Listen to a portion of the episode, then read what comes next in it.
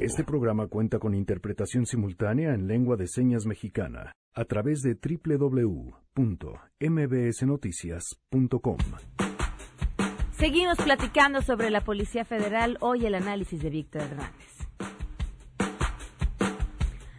Además, cadena perpetua para Joaquín Guzmán, el Chapo Guzmán, los detalles más adelante. Quiero pensar que sí. Quiero pensar que todo va a ser justo conforme a lo que dicta la ley quiero pensar que todo va a salir bien para él y para nosotros. Tenemos buenas noticias. Enrique Ansures nos viene a hablar de ciencia y más. Quédense así arrancamos a todo terreno.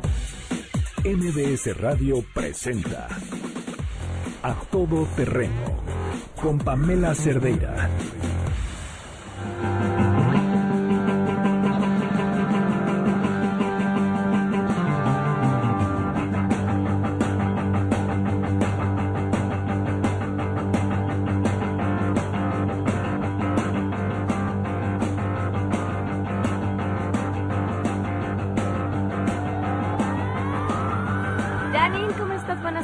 Hola Pam, muy bien, muy buenas tardes. Hoy arrancamos muy rockeros porque pues ya mucha gente está de vacaciones, viajan en carretera, entonces me gustaría que nos compartieran qué escuchan cuando viajan en carretera. Nosotros abrimos con algo de eh, Deep Purple, Highway Star, entonces que nos digan qué escuchan. No, pues con mucho más beat viajar contigo conmigo, en, en donde yo viajo en carretera, Sabina. De pronto sí, yo, Jan Marco, pero ahora Carlos Rivera, pero si no, Sabina nada más. Yo de todo, lo voy combinando. Muy bien. Pues ¿Qué escuchan en carretera? Gracias, Gracias.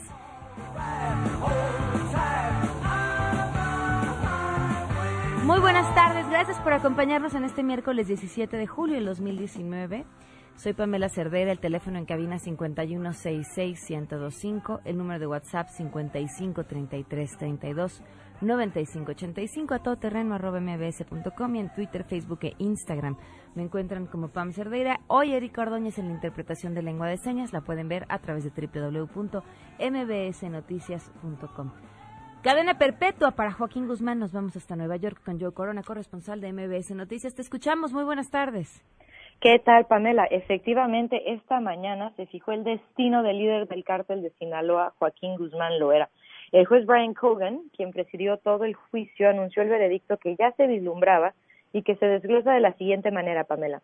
De los 10 cargos federales que el Chapo enfrentaba, Cogan dictaminó sentencia perpetua por los cargos 1 al 8, más 30 años consecutivos por el cargo de violencia por armas. Asimismo, ordenó el embargo de casi 12.700 millones de dólares. Eh, es muy posible que la presencia e intervención del Chapo hoy en la Corte sea la última vez en que este personaje sea visto o escuchado. El mismo Guzmán lo reconoció en una intervención que, que hizo, eh, donde habló durante unos diez minutos y dijo, cito textualmente, aquí no hubo justicia. El capo también acusó que su caso fue manchado y que se le fue negado su derecho a un juicio justo. La defensa eh, reprochó que se había desechado la moción de repetir el juicio después de que un medio de comunicación aquí en Estados Unidos publicara una entrevista en la que un miembro del jurado revelara que algunos integrantes habían infringido las reglas de la Corte y habían estado siguiendo el juicio en medios informativos de manera paralela. Escuchemos un audio de Ángel Meléndez, agente especial de Homeland Security del gobierno estadounidense, que salió a hablar eh, después de que terminó el juicio. Culminó Cerramos el libro, el capítulo de Joaquín El Chapo Guzmán. Con la sentencia hoy, el señor Guzmán pasará el resto de sus días en una prisión federal aquí en los Estados Unidos.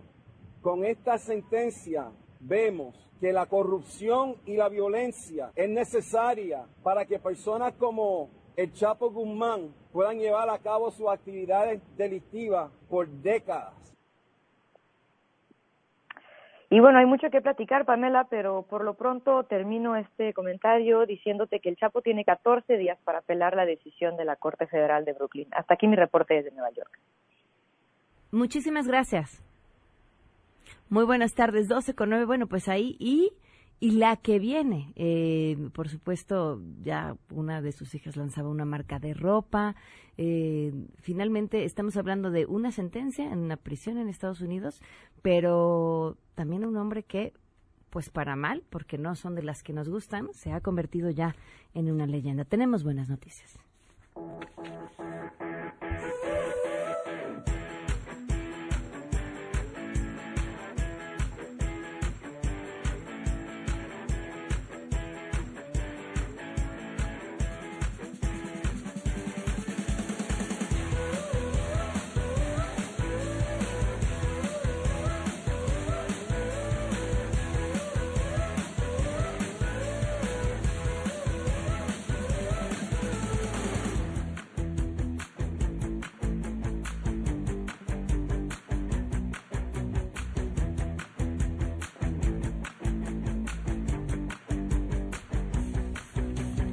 Pues no sé si tenga algo de buenas noticias, pero pues yo ya había mandado las buenas y ya que y era un tema que nos importaba eh, tocar. Ya saben cómo se vende viejitos. Ya lo hicieron, ya bajaron la aplicación. Eh, le agradezco muchísimo a Ivonne Muñoz, abogada especializada en ciberseguridad, directora de IT Lawyers SC, y que nos acompaña vía telefónica porque esta aplicación que ha vuelto locos a todo mundo tiene, bueno, pues sus sus temas con el asunto de la privacidad. Ivonne, ¿cómo estás? Gracias por acompañarnos. Buenas tardes. Hola, Pam. Gracias. Buenas tardes. ¿Cómo lo ves? ¿Has podido descargar la aplicación, leer lo que se dice acerca de el riesgo que se tiene o no al estarlo usando? ¿Estamos siendo paranoicos? Sí, mira, a mí me gustaría hacer un planteamiento eh, un tanto distinto. Hagamos un ejercicio. Si en Alameda Central una persona que tú no conoces se acerca a ti para tomarte una fotografía con la promesa de cambiarla, para decirte cómo te verás en unos años, y lo que no sabes es que la foto se la va a llevar para cambiarla y después te la va a dar, ¿lo aceptarías? No, seguramente no. Seguramente no, ¿no? Porque no te conozco, ¿cómo que te vas? Luego regresas y me das la foto, pues hoy vas a decir no, ¿no? Salvo que seas un artista súper reconocido y aún así lo pensarías, ¿no? Ok. Pues exactamente lo mismo sucede con la aplicación de FaceApp. Eh, si tú la descargas y haces pruebas, muchos de los, lo que hicimos nosotros fue hacer pruebas estando eh, offline y muchos de los filtros funcionan localmente, esto es, el procesamiento de la imagen es en tu dispositivo.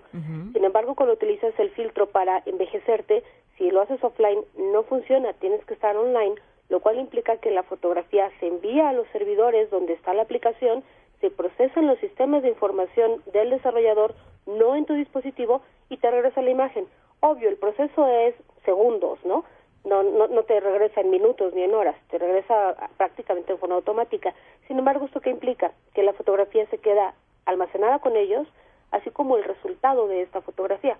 Y aquí es donde viene el análisis de, de fondo, ¿no?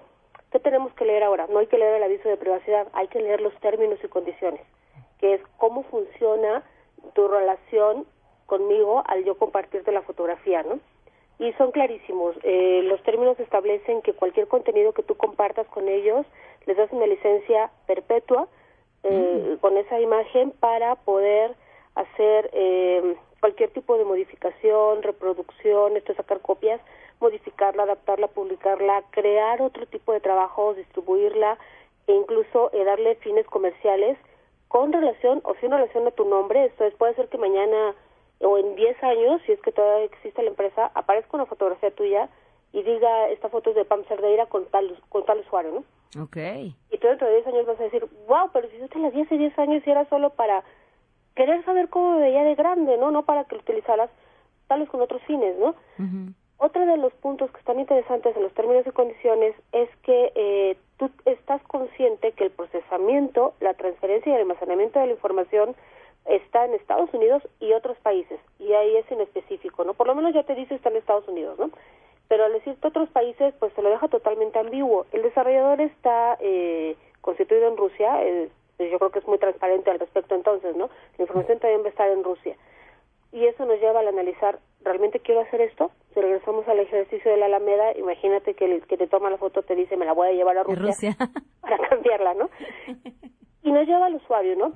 Pues, hay que ser muy honestos, al día de hoy no se ha revelado ninguna vulneración de seguridad en los servidores del desarrollador. Vamos, la aplicación es nueva, ya hubo eh, booms anteriores respecto a esta aplicación desde el 2017 eh, y todos han sido controvertidos, ¿no? Por temas raciales, por temas de cambios de color, etcétera. Pero ahora el tema es, eh, está padrísima porque me voy a ver cómo en 10 años, pero ¿qué riesgos implica?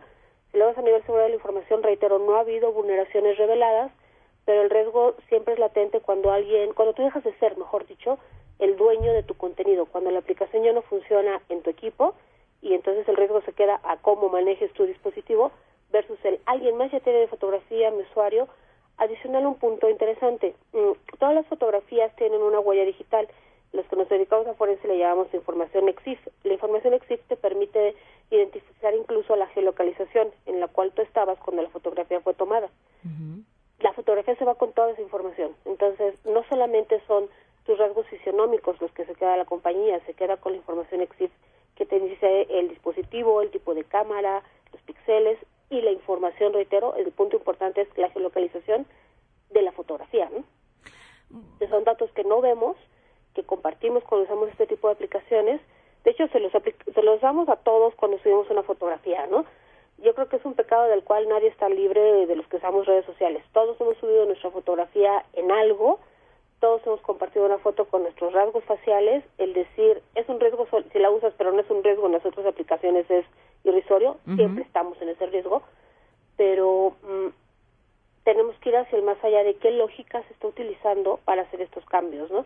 Tal vez yo solo almaceno mi foto en Facebook por compartir una foto de una cena con unos amigos versus el alimento una base de datos en donde la heurística de la aplicación, el funcionamiento de la aplicación es otro, que es alimentar una base de datos de rasgos faciales para poder generar de cómo te vas a ver en 20 años y que puede ser utilizada con fines nocivos, ¿no? Tenemos el caso de las cámaras en Inglaterra, que está siendo muy controversial ahorita por el reconocimiento facial, pero si no me recuerdo, hace una o dos semanas Claudia Claudia Sheinbaum dijo que ya las patrullas de la Ciudad de México van a tener reconocimiento facial. Entonces, imagínate, ¿no? Eso justamente es a donde quería ir, porque eh, ¿A qué se dedica esta empresa y cuáles son los futuros usos? Porque yo creo que el comercial sería el que menos nos tendría que preocupar, que podría dársele a eso que nosotros de buena gana estamos mandando. Claro, pues mira, al final del día eh, la información tiene un valor económico enormísimo, ¿no? Hoy los datos personales se han convertido en una moneda de oro en el entorno digital, eh, bueno, también en el entorno físico, ¿no? Dile a un vendedor que le vas a dar la base de datos de quien está afiliado al IMSS y, si es un vendedor de Afores te va a adorar, ¿no? Aunque no se la des en digital, se la puedes dar impresa, ¿no?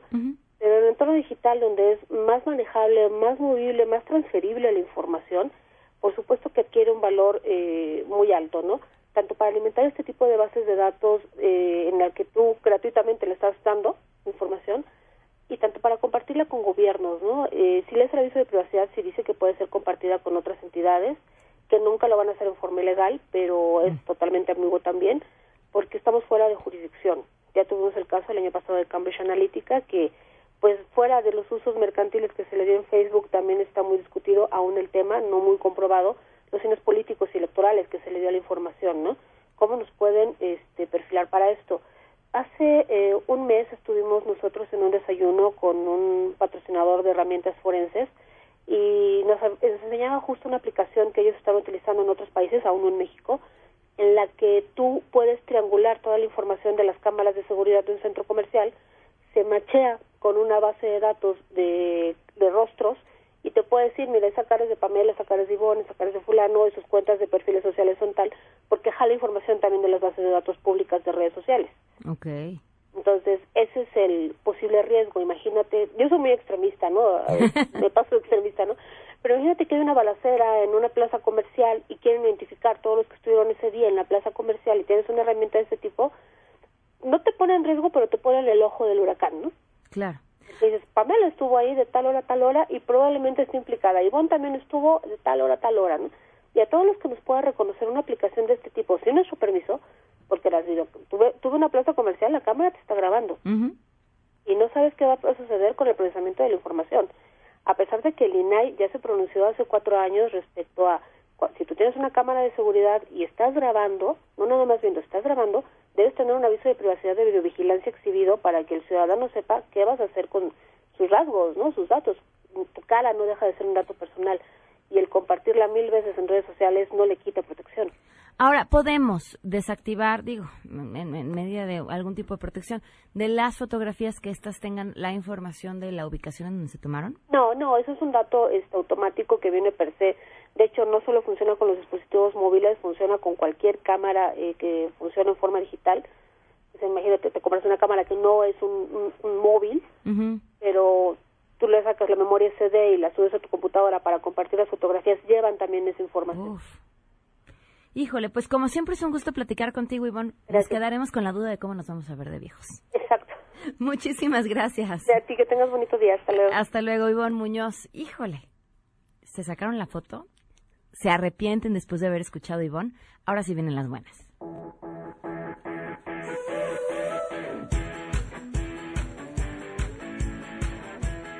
Nos acompaña el diputado Temístocles Villanueva, presidente de la Comisión de Derechos Humanos del Congreso de la Ciudad de México. Gracias por acompañarnos. Muy buenas tardes. Hola Pamela, buenas tardes. ¿Cómo ah, estás? Bien, gracias. Arrancaron con el primer Parlamento de Personas con Discapacidad. Cuéntanos. Así es, inauguramos este lunes el primer Parlamento de Personas con Discapacidad. Continuaron el día de ayer eh, las actividades en comisiones, cinco comisiones que se han conformado para trazar una agenda legislativa. Y el día de mañana continúa, será la toma de protesta de los parlamentarios y las parlamentarias y subirán sus iniciativas y puntos de acuerdo que una vez que sean aprobados por el propio Parlamento, por sus 44 integrantes, eh, serán retomados por la Comisión de Derechos Humanos del Congreso de la Ciudad y serán propuestos por la propia Comisión de Derechos Humanos del Congreso de la Ciudad. Es eh, un ejercicio inédito, no solo en la Ciudad de México, sino en el país. Nunca se había considerado la importancia de tener un parlamento de personas con discapacidad que además eh, fuera reconocido por un Congreso estatal, como es el caso del Congreso de la Ciudad de México. Este ejercicio nos lo mandata el reglamento y de las 16 alcaldías de la ciudad participan eh, personas de 14 alcaldías distintas con todas las distintas formas de discapacidad, discapacidad eh, psicosocial, discapacidad eh, motriz, discapacidad visual, discapacidad auditiva, eh, discapacidad eh, eh, eh, física también. ¿Se tiene pensado que este Parlamento pueda volver a reunirse o que tenga alguna otra injerencia, además de lo que van a hacer con estas iniciativas que van a votar y presentar? Bueno, son ejercicios que reflejan un Parlamento abierto. definitivamente nosotros nos estamos tomando con toda seriedad este ejercicio, no como un, una simulación o como un simulacro legislativo, eh, sino como la posibilidad de generar una agenda para esta ciudad que tiene una deuda histórica con las personas con discapacidad, que eh, esté basada en las necesidades que viven de manera cotidiana las personas de este sector, que además por la Constitución es reconocido como un sector de atención prioritaria. No pretendemos que sean desechadas, sino analizadas discutidas, debatidas y, en, el, en su caso aprobadas por el Pleno del Congreso de la Ciudad. Hay muchos temas reglamentarios fundamentales con los que podríamos avanzar, que tienen que ver con accesibilidad, con, con eh, medidas que generen mayores condiciones de equidad y de igualdad. Eh, la agenda es muy amplia. Creamos una comisión de educación, una comisión de salud, una comisión de trabajo, una comisión de derechos humanos y una comisión de movilidad. Son esos los temas que a partir de las propuestas enviadas por quienes se registraron para ser parlamentarios se decidieron crear, porque son los temas en los que más coinciden los 44 parlamentarios que son fundamentales para el desarrollo de nuestra ciudad. Pues estaremos al tanto de lo que de las propuestas y de las iniciativas que salgan justamente de este Parlamento y por supuesto el seguimiento que se le dé en el Congreso. Muchas gracias. Gracias a ti, Pamela. Es importante que además empoderemos este sector y lo visibilicemos públicamente. Por supuesto. Muchísimas gracias. Estaremos a ti, al tanto. Que estés bien. Hasta luego. El diputado Temístocles Villanueva. Vamos a una pausa. Continuamos a todo terreno. En unos momentos, en A Todo Terreno. Vamos a hablar de la Policía Federal, vamos a hablar de la Unidad Antisecuestro, vamos a hablar de todas esas cosas. Ya está Víctor Regresamos a todo terreno. A todo terreno con Pamela Cerdeira. Continuamos. Soy feliz contigo, agua de mi sed. Viajan mis caricias por el lienzo de tu piel. ¿Es Arjona? No, ah, estoy muy mal, perdóname. ¡Ay, es Gianmarco! Voy a morir en este momento que me parta un rayo. Perdóname, Gianmarco. Es el desvelo por los temblores, Pamela. Perdón, Gianmarco, lo siento. Amigos, ustedes no lo pueden escuchar, pero en cabina todos el mundo se está muriendo de risa. Discúlpenme, Gianmarco, no lo vuelvo a hacer va a estar en México pronto, traigan una cabina. Voy a ofrecer una disculpa en persona. Eso es lo que tengo que hacer. Ofrecerle una disculpa en persona. Oh, ya. Amigos, empiecen los memes, por favor. ¿Sabes qué? Ya me voy, bastos del programa. Yo ya no sirvo para nada. Víctor, bienvenido, ¿cómo estás? ¿Qué tal, Pamela? Muy contento, un poco desvelado por los temblores, pero bueno, aquí estamos. Oye, eh, sí, ¿qué tal? De eso estábamos hablando, ¿verdad? Fíjate que donde estaba yo no lo sentí, pero de inmediato me enteré porque me hablaron muchas personas como muy asustadas. Pues yo estaba en Pedregal y se sintió bastante fuerte, se movió hasta mi escritorio, entonces. Ok. Sí, sí, sí estuvo. Eh, y, y, además recordaba, porque me ha tocado sí ya sentir de estos microtemblores, de que y justamente que los epicentros son dentro de la Ciudad de México, y, esto no nos pasaba, esto no nos pasaba hace cinco años, o al menos yo no lo recuerdo, hace cinco años para atrás, ni uno, ¿no? Pues al menos de lo que leí en medios, mucho tiene que ver con eh, las construcciones, la cantidad y el peso de las construcciones, y segundo, que llevamos años drenando y drenando el agua de esta ciudad. Esto es un lago, Pamela, o sea, es una locura estar viviendo aquí, es una ruleta. Oye, pero bueno, vienes a hablar acerca de la Policía Federal, vienes a hablar acerca de la salida de uno de los personajes pues más importantes en uno de los temas más preocupantes, que además sigue creciendo que es el secuestro y su salida eh, de las filas de las autoridades. Cuéntanos. Así es, Pamela. Si quieres empezamos con el tema de Policía Federal y para hablar de este tema yo quisiera parafrasear la columna de Alejandro Ope que publicó en el Universal el pasado 12 de julio, en el que relata uno de los primeros arrestos de la Guardia Nacional aquí en la Ciudad de México. Entonces, eh, pues la detención fue más o menos estándar, revisan a la persona, la presentan en el Ministerio Público, pero si tú revisas el registro de la detención, Pamela, eh, no firmaron los militares que detuvieron a esta persona la detención, sino que se agarraron hacia dos policías que se encontraron y le dijeron, oye, tú firma, tú firma como si tú hubieras detenido a esta persona. Normalmente así se hacían las detenciones antes, es decir, el militar tenía que esperarse que llegara un policía, un ministerio, un ministerio público para, eh, para firmar, como si el policía hubiera hecho la detención.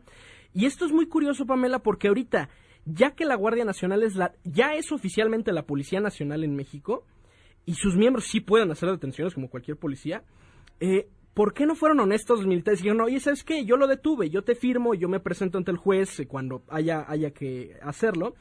Y Alejandro Ope tiene varias hipótesis sobre por qué no lo hicieron. La primera, yo creo que es la más eh, creíble, es que estos militares todavía no eran oficialmente miembros de la Guardia Nacional.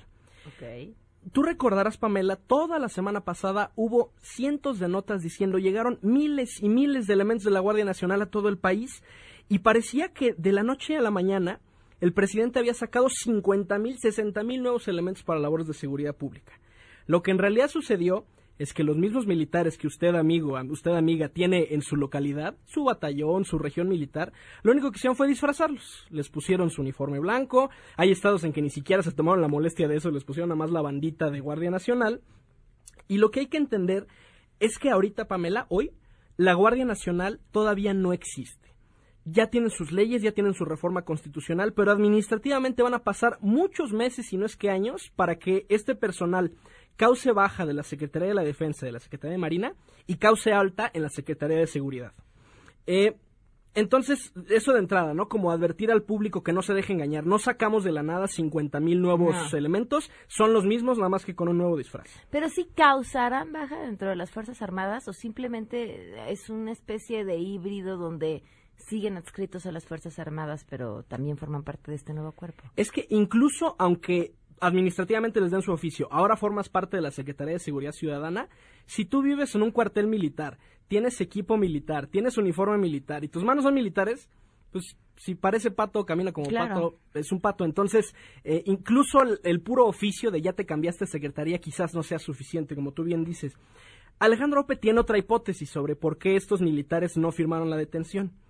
Y es que a lo mejor no saben llenar un uniforme, un informe policial homologado.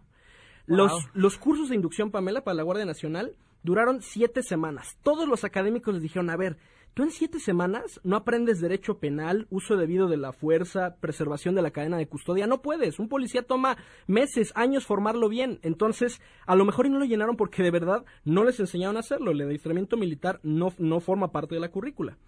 Y la tercera hipótesis, Pamela, que a mí se me hace muy, muy plausible de OPE, es que a lo mejor estos militares ya pertenecen a la Guardia Nacional, ya tienen su oficio, pero la verdad es que les da flojera comparecer ante el juez. O sea, como, oye, pues a mí no me entrenaron para esto, la verdad es que eh, pues es más fácil que unos policías digan, sabes que nosotros lo detuvimos.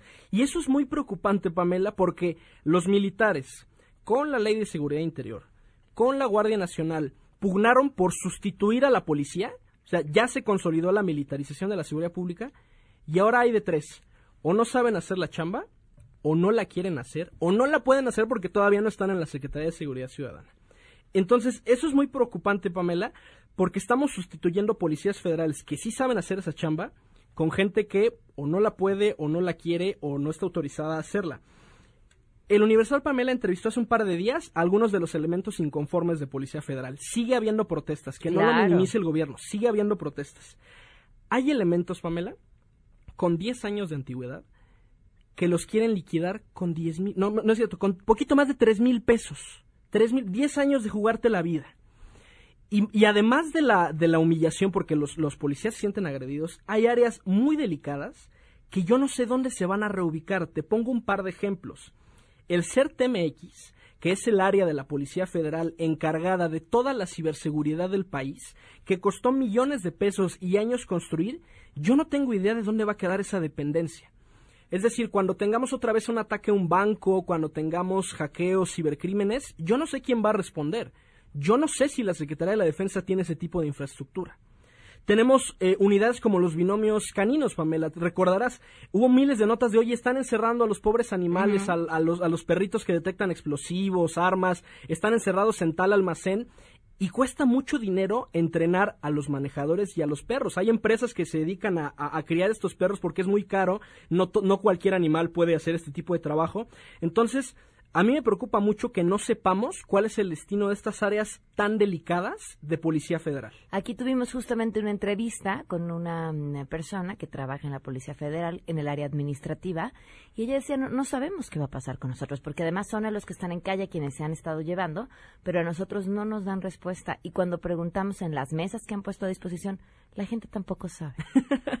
es muy paradójico, Pamela. Y hablemos de el, segundo el segundo gran error que se ha cometido en las últimas semanas en seguridad pública y es el despido de Gualberto Ramírez, que era el titular de la unidad antisecuestro de la Fiscalía General de la República.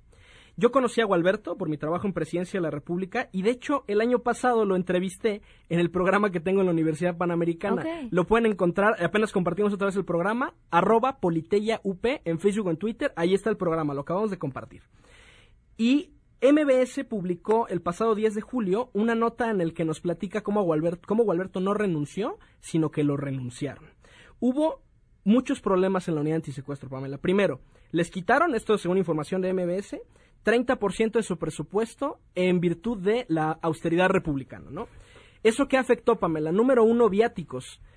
Gualberto, toda su gente tiene que trabajar en todo el país porque el secuestro ocurre a nivel federal. Entonces, si tú no les das para sus aviones, para sus camiones, para sus hoteles, están gastando de por sí el poquito dinero que ganan porque todos los sueldos se redujeron con la austeridad republicana. Eh, esta reducción también afectó, por ejemplo, el banco de voz, Pamela, en el que se registra todas las voces de los secuestradores que marcan para pedir eh, el rescate eh, y que es fundamental para conseguir una sentencia condenatoria en un caso de secuestro. Otro gran problema, Pamela, es que le quitaron elementos. A ver, ahorita estamos en la peor crisis de secuestros, probablemente de los últimos 20 años, y a Gualberto le quitaron personal para ir a combatir el huachicol. No inventes, Pamela. O sea, en lugar, de por sí, de por sí era un área relativamente pequeña, y además le quitas personal para, para irse a, a, combatir un delito que francamente no está en la prioridad de los mexicanos, es híjole, a mí se me hace una decisión gravísima. Y entonces, ¿qué pasó? Le, pasaron nuevos elementos, fueron elementos nuevos que todavía no sabían cómo combatir secuestro. Entonces, Gualberto estaba muy amarrado de las manos, Pamela, y eh, ya llegó simplemente un punto en que le pidieron la renuncia. Es muy trágico, Pamela. Gualberto es de esos pocos funcionarios que es reconocido por ONGs, por autoridades internacionales, y es muy peligroso que nos quedemos sin nuestro especialista en materia antisecuestro en medio de la peor crisis de secuestros del país. ¿Has podido hablar con él? pues mira, eh, yo, yo, yo le mandé un mensaje ayer, este, entiendo que él está con, pues, tiene niños, o sea, como que quedarse sin trabajo no es una cosa eh, muy grata en este momento. Yo espero que se anime, estoy casi seguro que nos está escuchando, yo espero que se anime a, salir, que, que, pueda venir a este espacio a, a, compartir su historia, pero a mí sí me parece muy preocupante. Platicamos el lunes, Pamela, el desprecio de la 4T por los especialistas. No cualquiera, Pamela, puede cancelar un aeropuerto, no cualquiera puede combatir el secuestro. Y te acordarás de esta frase de Andrés Manuel, le oigan, pues gobernar no tiene muchas, no está tan difícil. Pues sí, si no sabes economía, si no sabes derechos, si no sabes seguridad pública, seguro es regalado gobernar. De política exterior. Exacto, o sea, seguramente es regalado gobernar. Entonces, eh, yo espero que la 4T enmiende. Hay muchos policías federales que están muy enojados. Eh, yo creo que Gualberto no le hizo nada de gracia, o sea, porque, porque era un funcionario comprometido. Las víctimas estaban muy agradecidas. Oye, tú me rescataste, tú encontraste a mi familiar. Entonces, yo espero que la 4T rectifique este despido y pues ojalá que ya capaciten a la Guardia Nacional para así hacer chamba de policía. Yo tengo una hipótesis, Pamela, no la puedo confirmar todavía. La única virtud de la Guardia Nacional es que estaba integrada por la Policía Militar y la Policía Naval. Es decir, ya más o menos tenían algo de conocimiento policial esta gente. Pero si tú te fijas en la ceremonia de inauguración, Pamela, o en las noticias de la Guardia Nacional, cualquier soldado le están diciendo que es Guardia Nacional. Infantería, caballería, arma blindada. Es decir, son gente que no tiene entrenamiento policial. Y entonces la, única virtud que tenía la Guardia Nacional se está diluyendo si metes a cualquier tipo de militar a la Guardia Nacional. Entonces, yo estoy muy preocupado, Pamela, eh, y yo lo que quiero invitar a la ciudadanía es eh, que traten de informarse del tema. La columna de Alejandro Ope en el, en el Universal es excelente, es muy concisa, se pueden enterar mucho de seguridad. Los, el podcast como los que les acabo de mencionar, aquí en la Mesa Ciudadana, Pamela, que ya aquí te estoy molestando todos los lunes hablando de la Guardia Nacional, que no se dejen dar a tole con el dedo. Sí hay mucha información sobre cómo nos quiere engañar eh, esta, esta campaña de eh, endiosar la Guardia Nacional, entonces hay que tener muchísimo cuidado. ¿Tus redes para que te sigan? Claro que sí, en, eh, en Twitter, arroba arbitrus1805 y eh, normalmente estoy más activo en las redes del programa de radio de Politeya, tanto en Facebook como en Twitter nos encuentran como arroba Politeya UP. Muy bien, muchísimas gracias. Al contrario, gracias a ti, Pamela. Vamos a una pausa. Perdóname, Marco. Regresamos a todo terreno. A todo terreno con Pamela Cerdeira.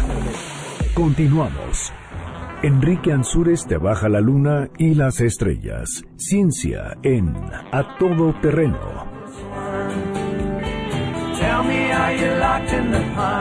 ¿Quién es Gianmarco? ah, R.E.M. Man on the Moon que nos puso Janine justamente en el marco del aniversario número 50 de que por primera vez el hombre pisó la luna y Enrique Ansibres para hablar del tema. Enrique, ¿cómo estás? Bienvenido.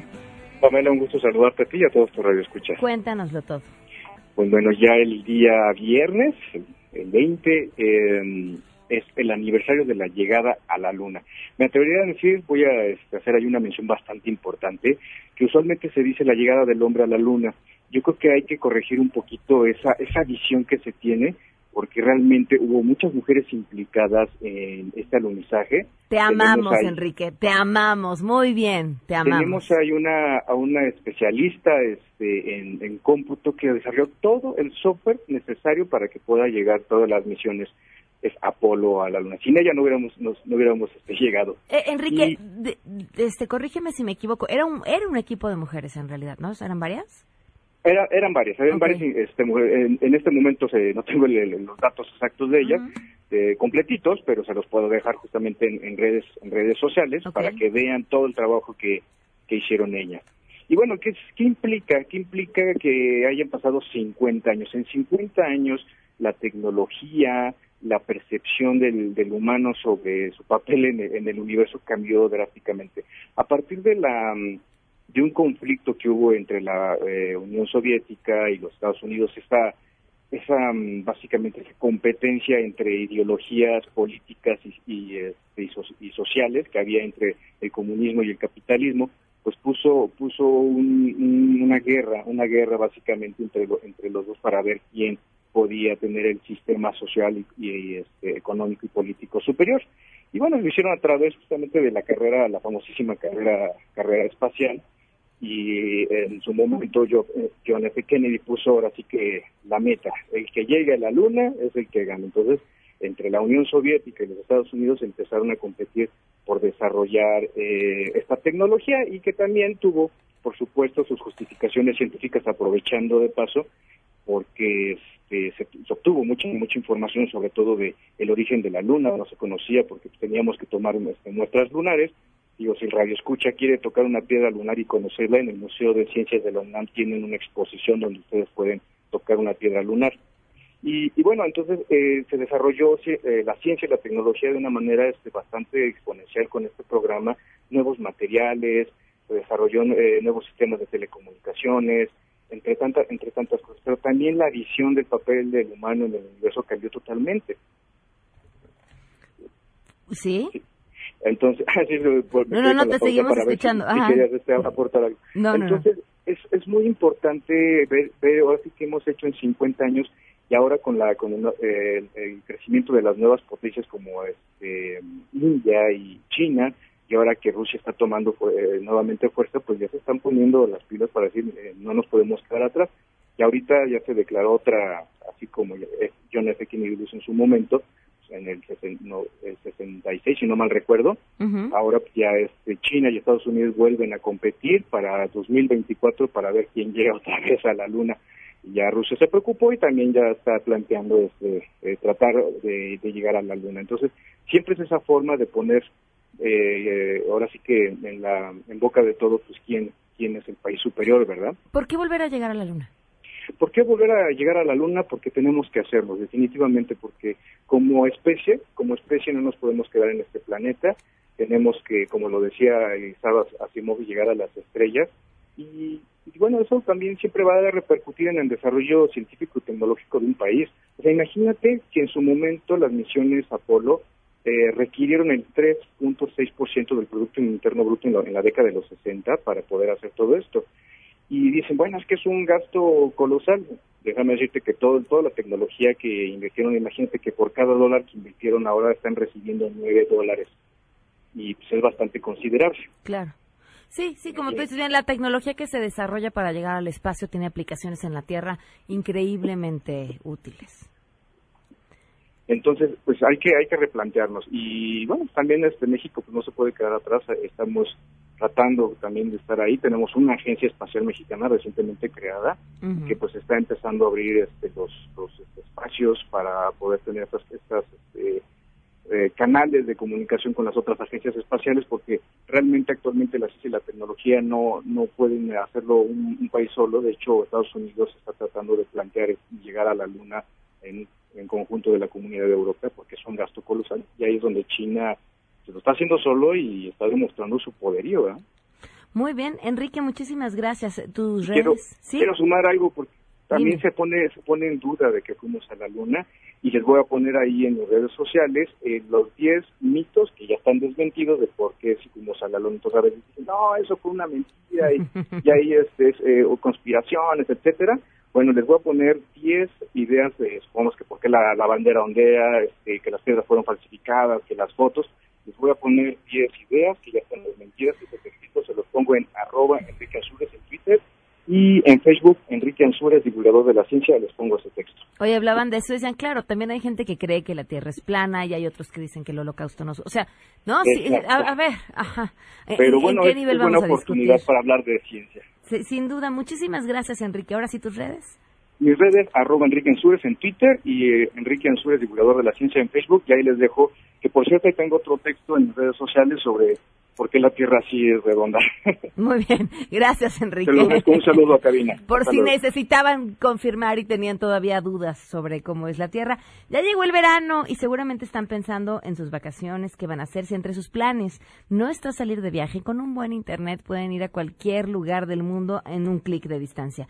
O si, si van a salir y quieren subir sus historias en instantes, pues necesitan un gran internet. Cámbiense por 35 megas, 449 pesos al mes con Axtel Extremo. Elijan Axtel Extremo y contraten en axtel.mx. Volvemos.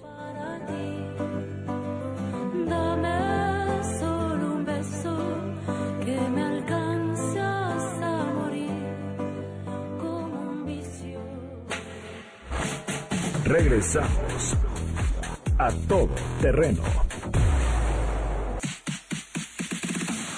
A todo terreno con Pamela Cerdeira.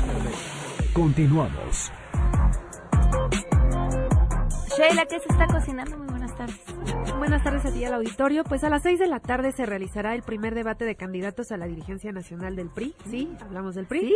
Sí, todavía existen. Y eh, las fórmulas que buscarán la dirigencia están encabezadas por Ivonne Ortega, Alejandro Moreno y Lorena Piñón.